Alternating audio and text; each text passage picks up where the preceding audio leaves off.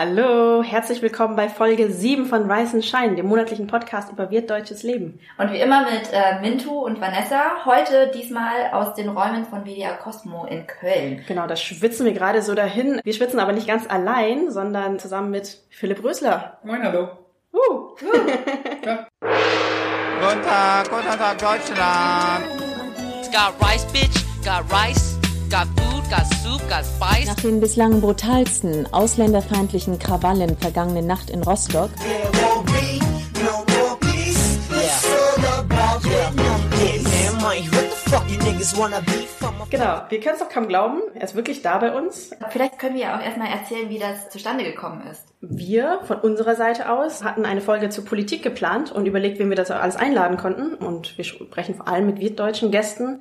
Und uns fielen einfach nicht viele politisch aktive, mesestämmige Leute ein und eben manchmal dann doch so Philipp Rösler so als Namen. Jedenfalls ähm, haben wir letzten Endes mit einer Aktivistin gesprochen, dachten uns aber, wieso nicht trotzdem auch dich einfach anfragen und haben das Ja, wo?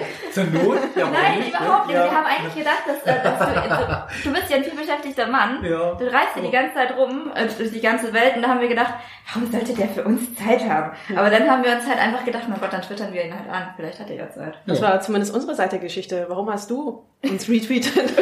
Na, ich hab's gesehen, fand das gut. Der stand ja irgendwie drin, so nach dem Motto, naja, der kommt aus Vietnam, aber reduziert sich nicht darauf. Und das fand ich spannend. Dann habe ich mal reingehört. Das war ja eigentlich ganz lustig. Und dann dachte ich so, hey, ja klar, warum nicht? Vielleicht magst du dich aber auch noch mal ein bisschen vorstellen, weil die meisten haben dich noch als FDP-Politiker in Erinnerung und dann bist du ja gegangen. Wie ging es denn seitdem weiter? Nett gesagt mit dem gegangen, also ja. Ich dachte für den Anfang. Ja. Sehr charmant. Na, also ja, also nachdem die Wahl verloren war, bin ich dann halt drei Tage später angerufen worden von Professor Schwab, das ist der Gründer und auch Chef des Weltwirtschaftsforums. Und mich gefragt, ob ich da anfangen möchte im Vorstand und zuständig für alle regionalen Aktivitäten und auch Regierungsbeziehungen. Das habe ich dann vier Jahre gemacht. Das war eine wahnsinnig tolle Zeit. Und dann habe ich einen Unternehmer kennengelernt, der leitet ein großes chinesisches Unternehmen und ihm hat eine Stiftung gegründet. Und seit Dezember 2017 äh, baue ich die Stiftung, die heißt Zihang Charity Foundation, in New York auf. Aber wohnst nicht in New York. Ich wohne in New York, bin regelmäßig natürlich in New York, gerade jetzt zur Aufbauphase. Ansonsten fange ich jetzt gerade an, die ganzen Projekte, die wir weltweit haben, zu besuchen. Und dann ist es, weil viele Middle East sind oder in Afrika oder auch in Ostasien, einfacher von der Schweiz aus, wo wir wohnen geblieben sind, dann dahin zu fliegen als von New York aus. Und für die ganzen Sachen gab es sogar letztens einen Preis, haben wir auf Twitter gesehen, ne? Den Communio-Preis. Genau, da habe ich von der Katholischen Akademie Schwerte habe ich einen Preis gekriegt für Versöhnung, Dialog und Völkerverständigung. Ja, von der katholischen Stiftung. Du bist ja auch, glaube ich, Ja, beteiligt, oder? aber gar nicht so lange. Ich bin irgendwie 2000 habe ich mich taufen lassen. Ich hatte ein lustiges Leben im Studium, junge Liberale und so. Und dann bin ich im Studium das erste Mal in Kontakt mit Krankheit, Sterben, Tod. Und dann habe ich die Schwestern gefragt, sag mal, wie kommt ihr damit eigentlich zurecht und so. Und dann haben die gesagt, du Philipp, äh, wir sind ein christliches Haus. Und das fand ich eigentlich ziemlich cool. Habe ich dann mit meiner Freundin unterhalten, die war äh, Katholikin und ist Katholikin. Und die hat mir dann vieles erklärt. Und ja, dann habe ich mich entschieden, mich auch taufen zu lassen. Und dann hatte ich eine Erwachsenentaufe mit 27. Und da war dann nur äh, meine damalige Freundin mit dabei als Taufpatin und mein Vater und noch eine andere Kollegin. Und das war's dann. Und ähm, später haben wir dann auch geheiratet. Also ist meine Frau meine Patentante. Also ich bin der Einzige, der seine Patentante geheiratet hat. Ah. Ja. Das klingt so falsch. Ja, aber hab's nie bereut, weder, weder die Hochzeit noch, noch, dass ich sozusagen in der Kirche bin. Warum hast du dich eigentlich erst so spät taufen lassen? Bist du erst so spät Katholik geworden? Ja, mein Vater war ähm, ja lange Zeit Sozialdemokrat, aber später dann äh, in der FDP. Aber der hat immer gesagt, als echter Liberaler, nee, mein Sohn soll mal selber entscheiden, ob er in die Kirche gehen will und wenn ja, an welche. Und deswegen hat er mich dann sehr früh aus dem katholischen Religionsunterricht rausgenommen. Da gab es Werte und Normen noch in Niedersachsen damals. Obwohl ich ursprünglich eigentlich so auf einer katholischen Schule eingeschult wurde, in Hamburg. Weil ich eben aus dem katholischen Waisenhaus gekommen bin, eben in Vietnam, habe ich dann gesagt, na gut, über die Spitze kann man gelegentlich nachdenken und streiten, aber die Basis ist vollkommen okay. Und dann war klar, äh, wenn ich mich taufen lasse, dann auf jeden Fall katholisch. Was viele natürlich irgendwie auch interessiert oder das immer wieder auch in den Medien so Thema war, du siehst ja irgendwie nicht aus wie deine Familie. So. Irgendwann hattest du erzählt, dass du das irgendwie in einem Interview, das dich gar nicht auch so wahnsinnig viel beschäftigt hast. Von aus betrachtet bin ich aufgewachsen in einer ganz normalen Familie. Vater, Mutter, äh, dann drei Kinder mit mir, äh, zwei ältere Schwestern, leibliche Kinder meiner Eltern. In der Kleinstadt in Bückeburg. äh, Und da war ich mehr oder weniger der einzige Asiate. Ich, außer besitze das China-Restaurant um die Ecke, glaube ich, gab es wirklich in ganz Bückeburg keine einzigen. Und wenn ich rausgucke, so wie euch aus, dann guckt man halt in europäische Gesichter. Und nur wenn man mich anguckt, dann sieht man halt, okay, der sieht asiatisch aus. Und als ich sechs war, das muss ungefähr das Alter gewesen sein, weil ich mich da noch dran erinnere, da hat er sich mit mir vor den Spiegel gestellt und gesagt, so, guck mal, mein Junge, du siehst anders aus als ich, die Augen halt. Und ähm, das liegt daran, du bist gar nicht mein Richtiger, sondern adoptiert. Aber ist mir egal. Ich bin dein Vater, du bist mein Sohn, Punkt. Und damit war das Thema für mich eigentlich geklärt. Und ich hätte auch nie gesagt, dass mein Vater mein Stiefvater ist, was formal juristisch sicherlich der Fall ist. Oder meine Schwestern meine Stiefschwestern. äh, Oder meine Mutter meine Stiefmutter, da würde ich nicht drauf kommen. Insofern bin ich eigentlich aufgewachsen, ohne damit konfrontiert zu werden, dass ich anders aussehe. Wenn man aber so politische Interviews liest, hat man irgendwie so den Eindruck, das war irgendwie ein total dominantes Thema. Das da angefangen mit der politischen Karriere, dass das plötzlich dann ein Thema wurde? Ich bin ja dann zur Bundeswehr gegangen, mein Vater war auch bei der Bundeswehr.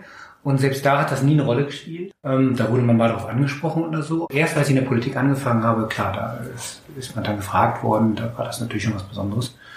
Und es fällt hier irgendwie auch auf. Also die Leute, die man so viele asiatisch aussehende Politiker in Deutschland gibt's nicht. Das merken sich die Leute klar.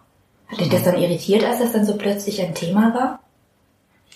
Nee, das, ich meine, ich habe ja langsam angefangen in der Politik, auf Landesebene auch. Und Niedersachsen ist ja Agrarland Nummer eins.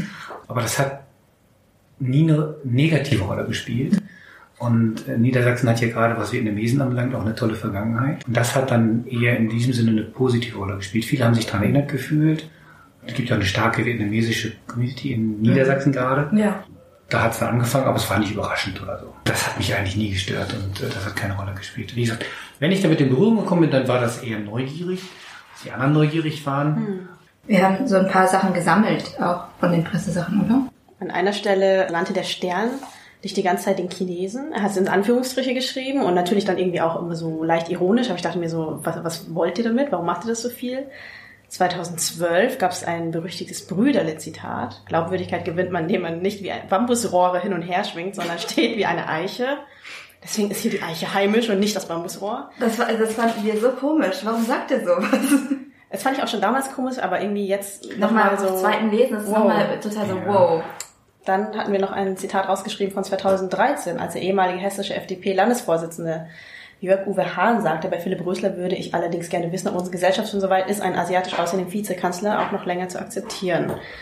Uns hat dann interessiert, wie bist du denn damit umgegangen? Naja, also gerade die Zitate stammen aus einer Zeit, wo es, wenn man die Zeit insgesamt nachgoogelt, da waren nicht nur nette Artikel da. Das war ein, ein Teil von vielen. Wenn jemand ganz besonders dich nicht mag oder dich loswerden möchte oder was auch immer, ich glaube, dann sucht er, das heute in der Politik auch noch so, alles Mögliche gegen dich. Ob du dann aus der Gegend kommst, aus der Gegend kommst. Und dann sucht man eben das, was eben offensichtlich ist. Das macht es natürlich nicht besser, aber so erklärt man sich das. Und man muss halt wissen, wenn man in der Politik ist, das gehört halt dazu. Das sind immer harte Auseinandersetzungen. Und ich sag mal, je höher man kommt, soll ich arrogant klingen, aber desto härter wird das auch.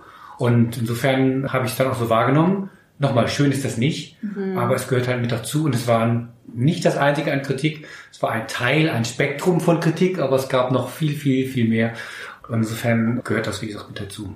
Du kannst das einfach schlucken und hattest irgendwie nicht das Bedürfnis, mal Man zu sagen, so so, viel äh, in Leute. Politik schlucken. ähm, wie gesagt, das ist ein Teil und klar, wenn man sich das so raussucht und wenn ihr euch das so raussucht, dann mag das so sein, aber man muss es eben im Gesamtbild sehen, wo es halt viele, viele auch harsche, auch persönliche Kritik gab. Der ist zu jung, der ist zu blöd, was auch immer, was natürlich alles falsch ist.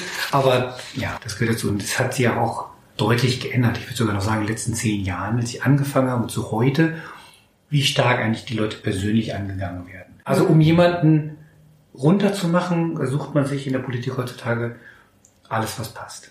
Und überschreitet dann meinetwegen auch Grenzen. Weil die ja schon besonders schäbig ist auch. Ja, aber wie gesagt, es gibt auch andere Kritik, die war genauso schäbig und Ja.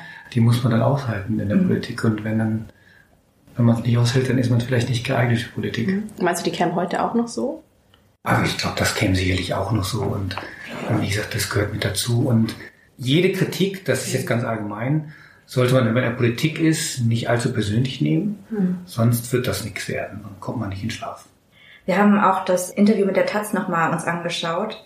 die äh, Hass im Wahlkampf zum Thema gemacht haben und äh, dir damals ganz viele Fragen gestellt haben, teilweise auch Fragen, wo ich mir auch gedacht habe, okay, das hätte ich jetzt so auch nicht gemacht.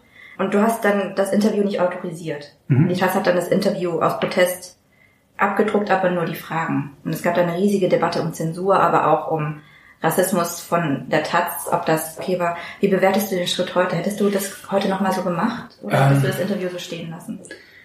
Nee, also ich habe es ganz bewusst so gemacht, weil ich kann mich jetzt nicht mehr genau an die Fragen aber ich hatte jedenfalls das Gefühl, dass schon die Taz selber sehr voreingenommen war. Die hat im Prinzip das Bild, es gibt einen extremen Rassismus in Deutschland, in der deutschen Politik. Und darauf waren die Fragen ausgerichtet und sie waren so ausgerichtet, dass egal was man antwortet, dass das mehr oder weniger bestätigt hätte. Wie gesagt, es gibt eine Menge Kritik oder gab eine Menge Kritik an mir, aber ich würde nie sagen, dass das extrem rassistisch war oder so. Wie gesagt, in der weitaus übergroßen Mehrzahl meiner Begegnungen in der Politik hat meine Herkunft eher eine positive Rolle gespielt als eine negative Rolle.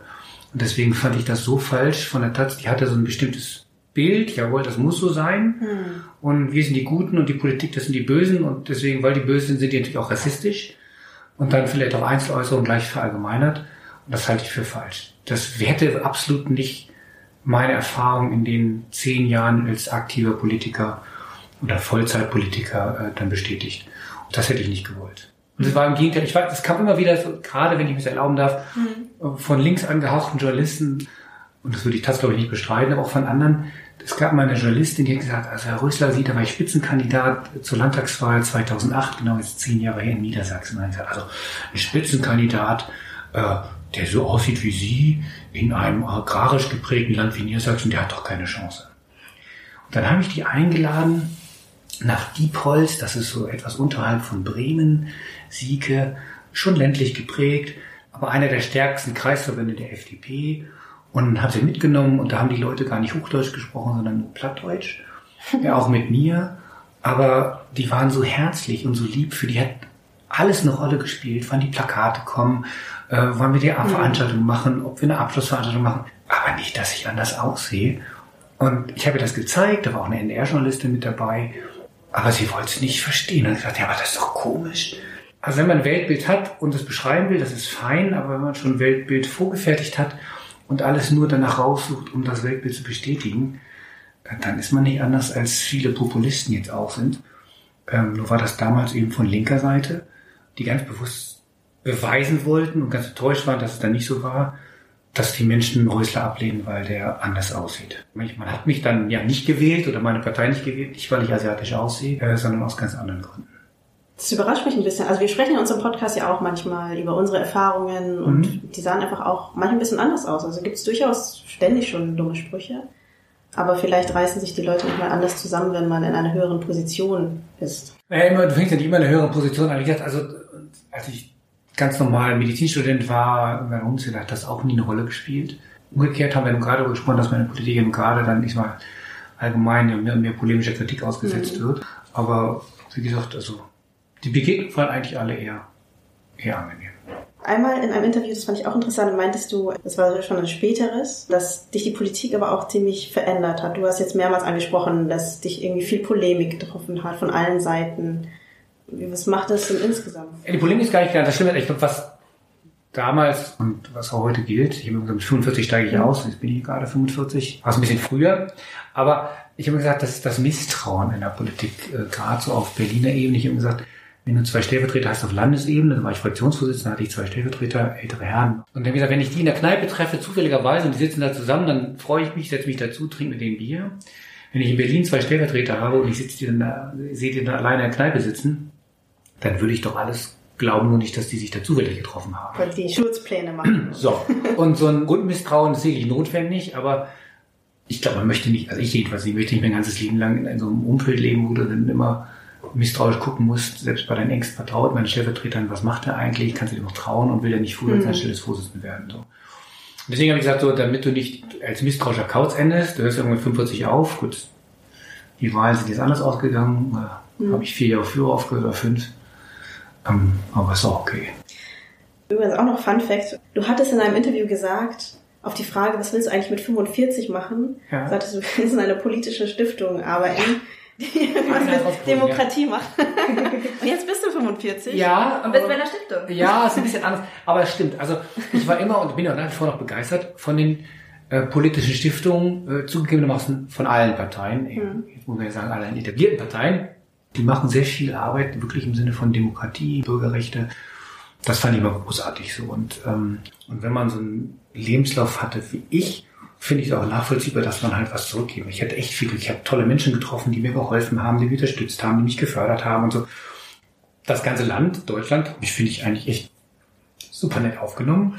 Und deswegen wollte ich schon früh was zurückgeben. Sehr asiatisch, diese ich Aussage. aber zur Bundeswehr gemeldet habe, gedacht, so, komm, jetzt, jetzt gibst du deinem Land was zurück und später habe ich für die Caritas dann, wie gesagt, kostenlos die Obdachlosen behandelt, wollte ich was zurückgeben.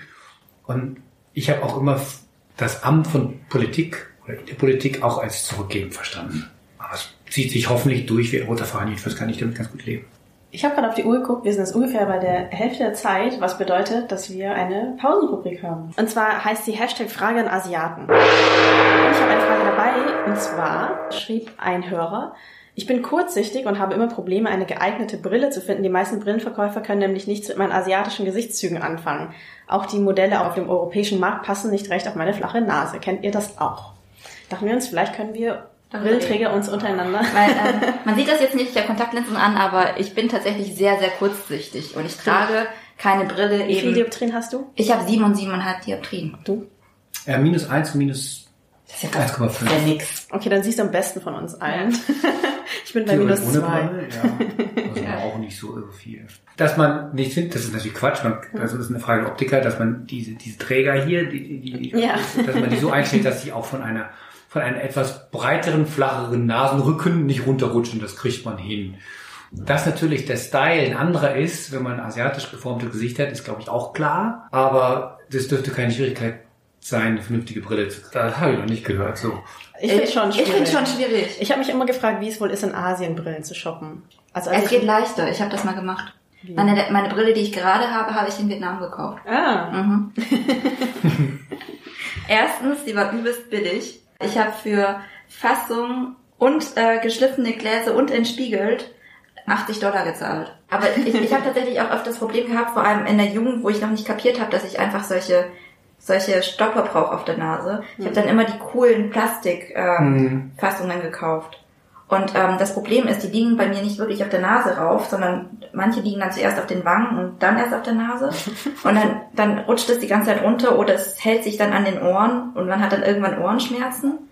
Ich habe dann einfach irgendwann angefangen, nur noch Kontaktlinsen zu tragen, weil es mich so genervt hat. du warst in Asien, hast ja noch nie eine Brille gekauft. Äh, nee, aber ich habe auch noch, von dem Problem habe ich so in der Form noch nie gehört. in meiner ganzen Zeit auch nie in der Augenkunde gearbeitet habe, aber es ist, scheint ja ein echter Leidensweg zu sein, muss ich sagen. Es ist dramatisch. Leidensweg, aber Das ist ja, oh Gott, oh Gott, oh Gott, ja.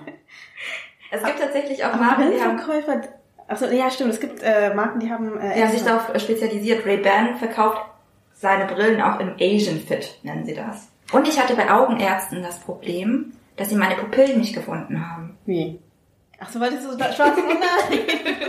Na, das kann ich nicht vorstellen. Die haben dann gesagt, das ist aber ziemlich groß, das kriegen wir relativ, wir eine Spaltlampe und das ist ja relativ fett und dann ziehen die sich immer zusammen, die, die Iris und dann findet man immer, aber das stimmt, Asiaten haben extrem durch die braunen Augen halt aus große Augen, da sieht man das nicht. Aber es ist ja hübsch. Früher haben ja hier in, in Frankreich, in Europa, haben die ja diese Tollkirschensäfte getrunken, damit die Augen ganz groß werden, weil das hübscher ist. Das ist so puppenmäßig. so große Pupillen. Mhm.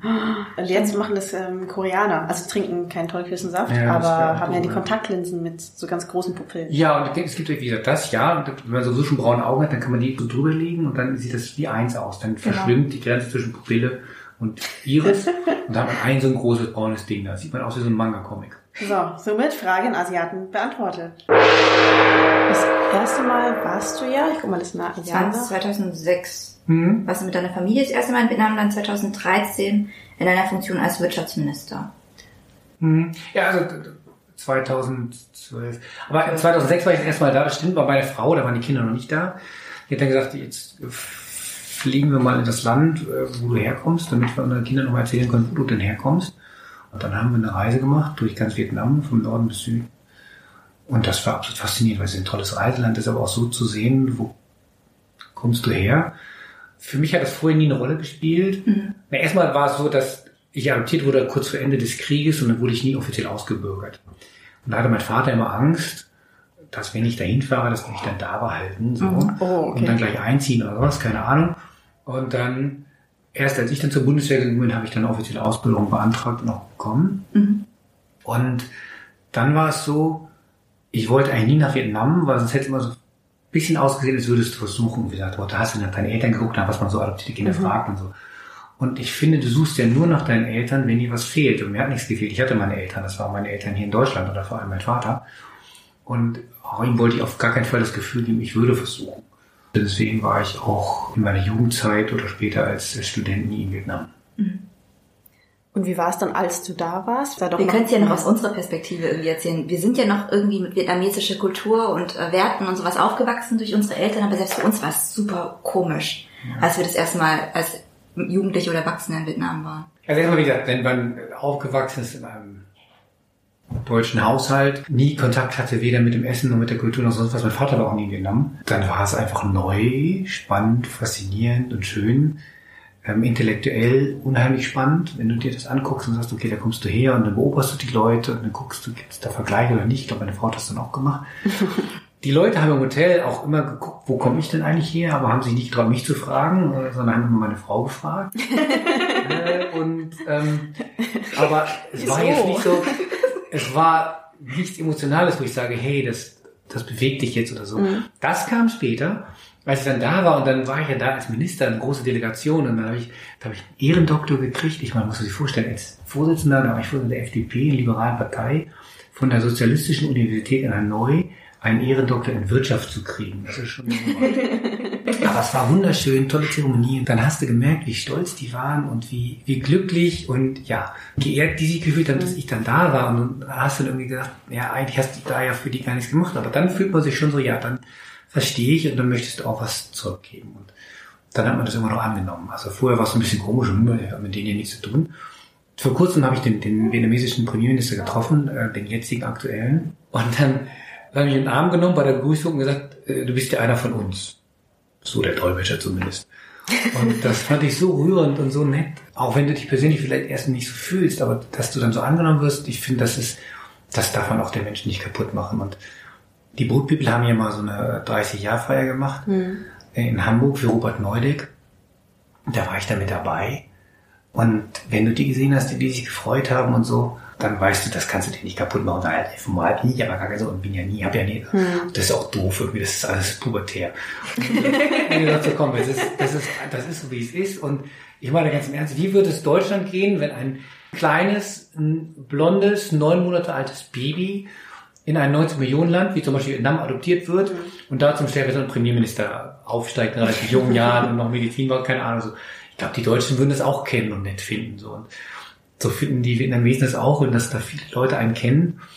Ja, das ist dann, Ich will behaupten, fast alle. Du bist Kult. Ja. Also das, das war das auch mit unserem Leben gibt es einfach so viele Anekdoten. Als ich dann eben in Vietnam war, auch Ja. um zu gucken, hm, was ist Ja. eigentlich so ein Land, wo meine Eltern so herkommen, wurde ich die ganze Zeit auf dich angesprochen. Also Ich von wurde- jedem Menschen, von allen Verwandten, von Taxifahrern auf der Straße.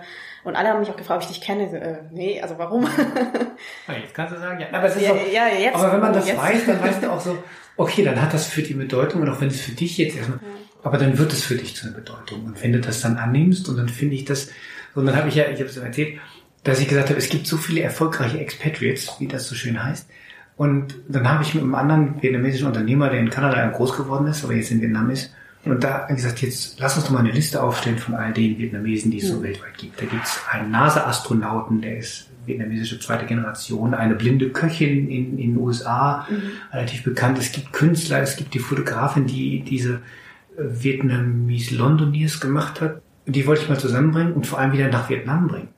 Damit die junge Generation, die ich dann oft besucht habe, in diese Start-ups, äh, die in Hanoi und, und äh, Ho Chi Minh City oder Saigon, dass die ein Vorbild haben und sehen, was man alles machen kann und wo die sagen können, hey, wenn die das schaffen, dann kann ich das auch. Das ist mein Ziel. Und das zweite Ziel ist, als ich bei diesem Boat People in, in Hamburg war, bei dieser Veranstaltung, da merkt man schon in der Elterngeneration, also quasi eure Elterngeneration, die sind noch sehr eher südvietnamesisch, so auch politisch und zwar sehr harsch. Und es, ja, aber ich will nur sagen, die Generation, die geflohen ist, die auch viel erlebt haben, das verstehe ich alles, aber so wie die Vietnamesen jetzt eine wichtigsten Bündnispartner eher jetzt USA verstehen in den ganzen Situationen jetzt aktuell, kann man sich gar nicht vorstellen, dass sie vor 40 Jahren Krieg miteinander geführt haben, aber so ist das eben in der Welt. Wenn die sich versöhnen können, darüber wegkommen können, dann würde ich mir wünschen, dass man das mit der Generation, die hier sitzt und immer noch mit der Situation, dass Vietnam im Kopf hat, was es vor 40 Jahren gewesen ist. Aber dann wäre schon mein Wunsch, die nicht auszusehen und zumindest wieder zusammenzubringen, was immer die dann daraus machen. Klingt ein bisschen naiv, aber hey, wenn du gerade Kommunionpreis gekriegt hast für Versöhnung und Verständigung, finde ich, kann man sich sowas mal vornehmen. Habe ich mir auch gesagt. Dass das eine Aufforderung für mich ist, was zu machen, da habe ich da gleich mal gesagt, du, kannst du das ja Das mit der Vorbildrolle ist aber tatsächlich auch so ein Ding, weil das ist nämlich das, was die Leute nämlich gesagt haben. Also nicht nur kennst du den oder ähm, es gibt den doch, sondern auch irgendwie mit Macht es so wie der. Also ich habe ja Politik Genau. studiert und meine Verwandten und äh, selbst mein Paketbote, der Vietnamese war, hat dann immer gesagt, ach du studierst Politik, ja geh nicht zu den Grünen oder zur SPD, da sind nur die Türken, sondern geh zur FDP, da hast du den Oster geschafft. läuft. die Leute hören den Blog. Ich meine, irgendwann ist ja wieder Wahl und so. Also das ist ja und ich sage mal, man sagt ja auch, dass die Vietnamesen sozusagen die best integrierte Community sind, so von allen, die man so hat. Ich bin mir gar nicht so ganz sicher, also je nachdem, was man Integration versteht, aber man kann es eben halt erklären. Da siehst du halt, wie stark so Emotionen sind. Und ich meine, das ganze Thema eures Blogs hat was mit Identität zu tun, sag ich Ja, mal nett. ja. Und Identität ist was Hochemotionales. So, und deswegen kann ich es auch absolut verstehen, dass sie sagen, ey, ich habe das Programm nicht gelesen, ich kenne ihn nicht, aber ich weiß, hey, die haben da so einen von uns da mal zum Vorsitzenden gehabt eine Zeit lang. Die müssen gut sein, so, und ich, äh, absolut. Kannst du nicht bestreiten. Nee, also meine, hey, und ich habe damals gesagt, also, dass jemand so einer wie, wie mit so einer Biografie dann Parteivorsitzender einer Partei werden kann, ist es wirklich kein Zufall, dass da eine tolerante liberale Partei ist. Ich glaube, schon in anderen Parteien ist es schwieriger. Ähm, Grüne will ich fairerweise sagen, vielleicht noch mit am einfachsten. Aber in den Volksparteien, was auch mit der Größe zu tun hat, zugegebenermaßen, glaube ich, wäre es nicht so einfach gewesen. Aber eigentlich ist es ja auch eine Chance, ähm, sowas überhaupt anzusprechen. Das hattest du ja in deiner Zeit auch gar nicht viel gemacht. Aber Obama zum Beispiel auch nicht. Also ich, das ist ein direkter Vergleich, aber irgendwie finde ich es dann doch interessant. Nein.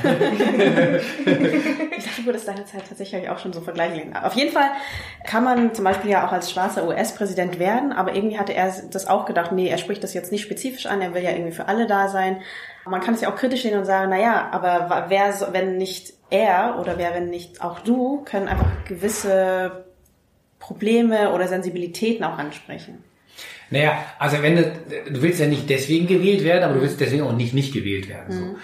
Aber allein die Tatsache, dass du gewählt wurdest, obwohl du so anders aussiehst und wirklich ganz anders aussiehst als ein Europäer, das zeigt eigentlich, wie tolerant und liberal nicht nur meine Partei ist, sondern auch eben das Land. Wie gesagt, ich habe ja schon mal eine Wahl wenigstens gewonnen in Niedersachsen. Äh, da hat das keine Rolle gespielt, dass ich anders aussehe. Und da war ich Spitzenkandidat, aber das alle Plakate waren mit einem Asiaten da drauf. Und da finde ich, da darf man sich das auch nicht einreden lassen, dass Deutschland da rassistisch ist. Also ich finde die ganze Diskussion ziemlich bekloppt. Und ähm, wie gesagt, 78 war Deutschland das erste Land, was damals die Menschen aufgenommen hat. Das waren auch die Opfer der bösen Kommunisten. Ja, pass auf, 2015 hat Deutschland auch ganz viele Menschen aufgenommen. Und ich habe das aus Genf aus gesehen und war echt positiv beeindruckt. Und deswegen finde ich das so komisch, jetzt wird es ein bisschen politisch, wenn dann gesagt wird, also 2015 darf sich nicht wiederholen. Ich meine, bin ich noch Politiker genug, um zu verstehen, was sich nicht wiederholen soll, das Chaos, die Unheilbestehen so. Aber die Menschlichkeit, die Deutschland damals gezeigt hat, die kann sich gerne immer wieder wiederholen. Und hat auch den guten Ruf Deutschlands, ah, 2015, übrigens auch den guten Ruf Merkels weltweit ausgemacht. Das hat den Ruf unheimlich. Ich finde, das darf man nicht vergessen. Und wenn jetzt Töne angeschlagen werden in der Politik, wo ich dachte, puh, ich verstehe, dass das ein Land seine Identität verteidigen will und ich nochmal, ihr, ihr beschäftigt mit der Identität und wenn man die bedroht ist, gleich durch wen und durch was, dann wird man sehr aggressiv, das verstehe ich. Aber wenn man dann glaubt, seine Identität durch Aufgabe der Menschlichkeit zu verteidigen, dann verliert man beides, weil Menschlichkeit gehört, finde ich, zur europäischen, zur deutschen Identität dazu. So, und das gucke ich mir schon nochmal an von außen.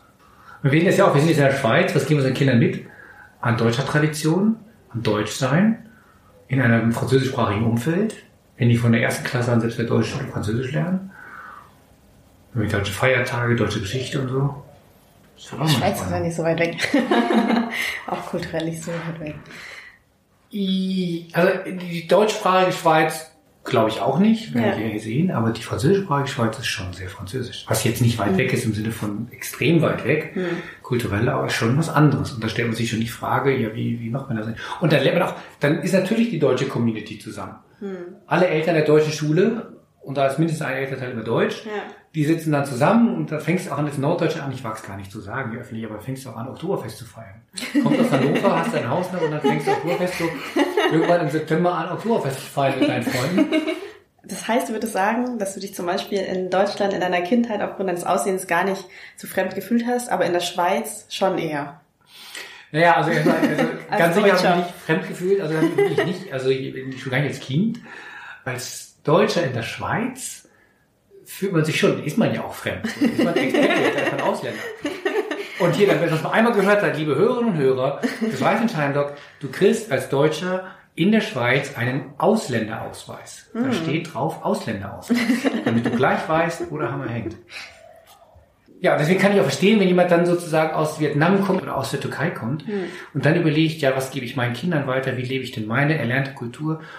Und ganz ehrlich, man kann, wenn man es ganz boshaft betrachtet, ist die deutsche Community in der Schweiz, in Genf, so viel Kontakt zu Swiss Romand, so heißen die, haben wir nicht. So. Nun ist die Kultur in der Tat zwischen selbst der Swiss Romand und der Deutschen nicht so unterschiedlich, fällt nicht so auf. Aber man könnte auch boshaft sagen, die leben in einer Parallelwelt.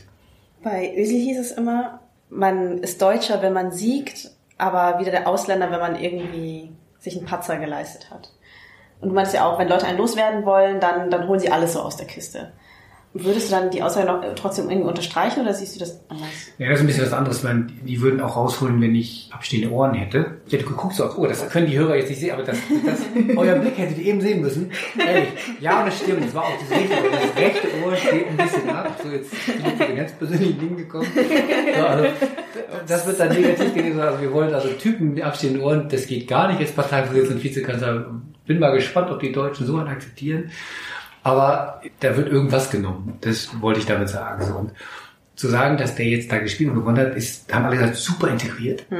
Was man hätte sagen können, äh, Facts checkt sozusagen, das ist ein super Fußballspieler. Und deswegen war der in der Weltmeistermannschaft und hat die damit hingeführt. So.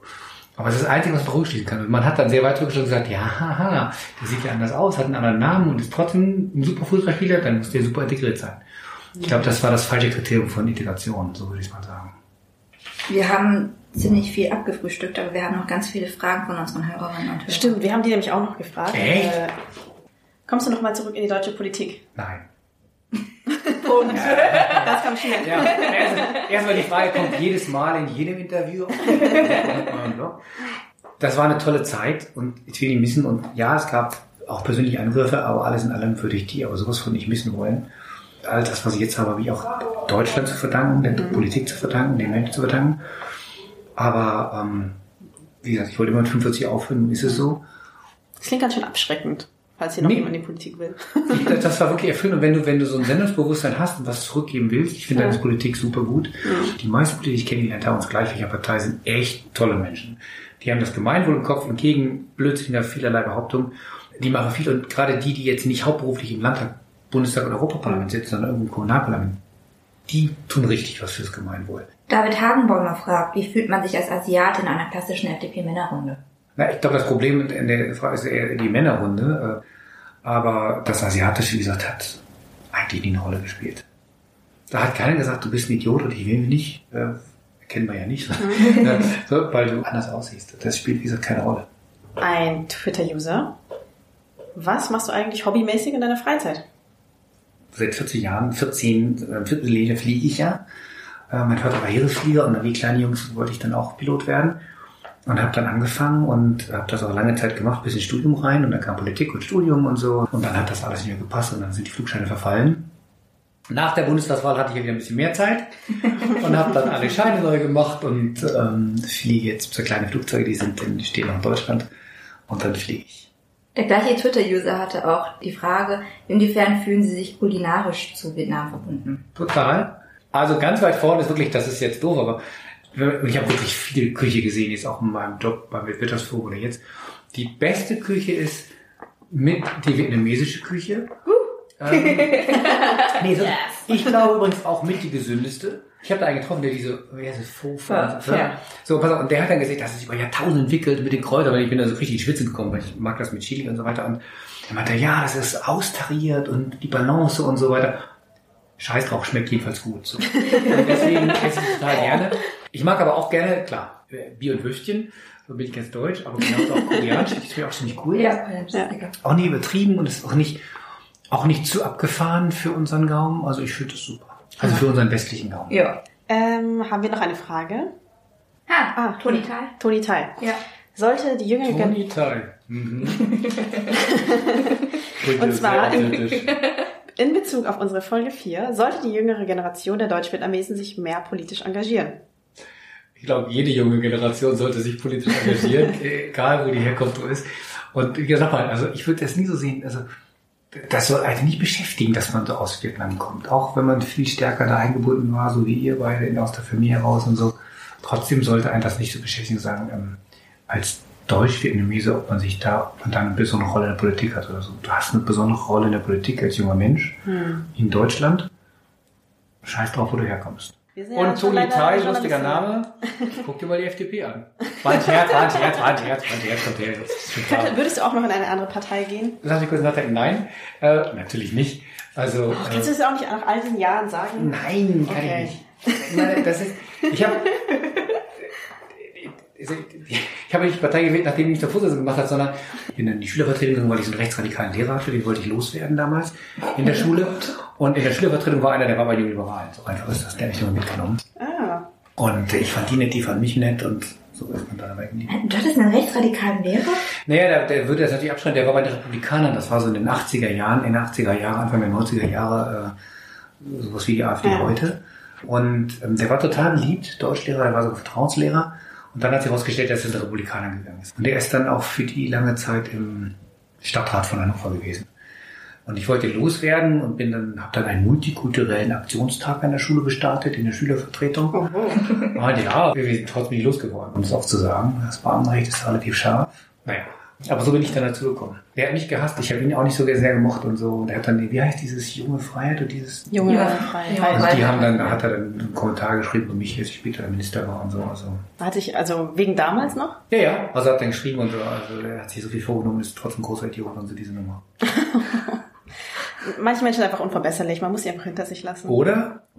Also ich, also, ich finde das ehrt einen eher. Das hat mich eher gefreut zu sehen, dass das irgendwie hat weiter ihn- beschäftigt hat. Habe ich ihn bewegt. Das ist noch an den Kleinschüler erinnert von damals. Also. Cool. So, das waren die Fragen unserer User und wir Cool. sind auch durch mit unserer Podcast-Folge. Genau. Ähm, Nochmal die Hinweise am Ende. Erstmal danke an alle Hörerinnen und Hörer fürs Zuhören. Gerne kommentieren. Und äh, wir wollen ein Picknick veranstalten, um alle unsere Hörerinnen und Hörer zu treffen. Und äh, das wird am 2. September passieren. Bei gutem Wetter, bei Vanessa gleich um die Ecke. Ja, Am in Vic- Berlin. In, am äh, Victoria Park. Wir finden uns. Und wenn nicht, dann schreibt uns bitte einfach eine E-Mail, riceandshine.podcast.gmail.com. Da schicken wir alle Infos nochmal rum. Oder auf Instagram oder auf Twitter. Oder Twitter. Philipp, du bist natürlich auch Absolut, herzlich cool. eingeladen. 2. September. Vielleicht hast du ja noch nichts vor. Ah, Ich wollte ja nach Bangladesch, da ist ein Projekt. Bangladesch klingt natürlich ein bisschen verlockender. Aber das war unsere Folge mit Philipp Rösler. Cool. Tschüss. Vielen Dank fürs Kommen. Tschüss.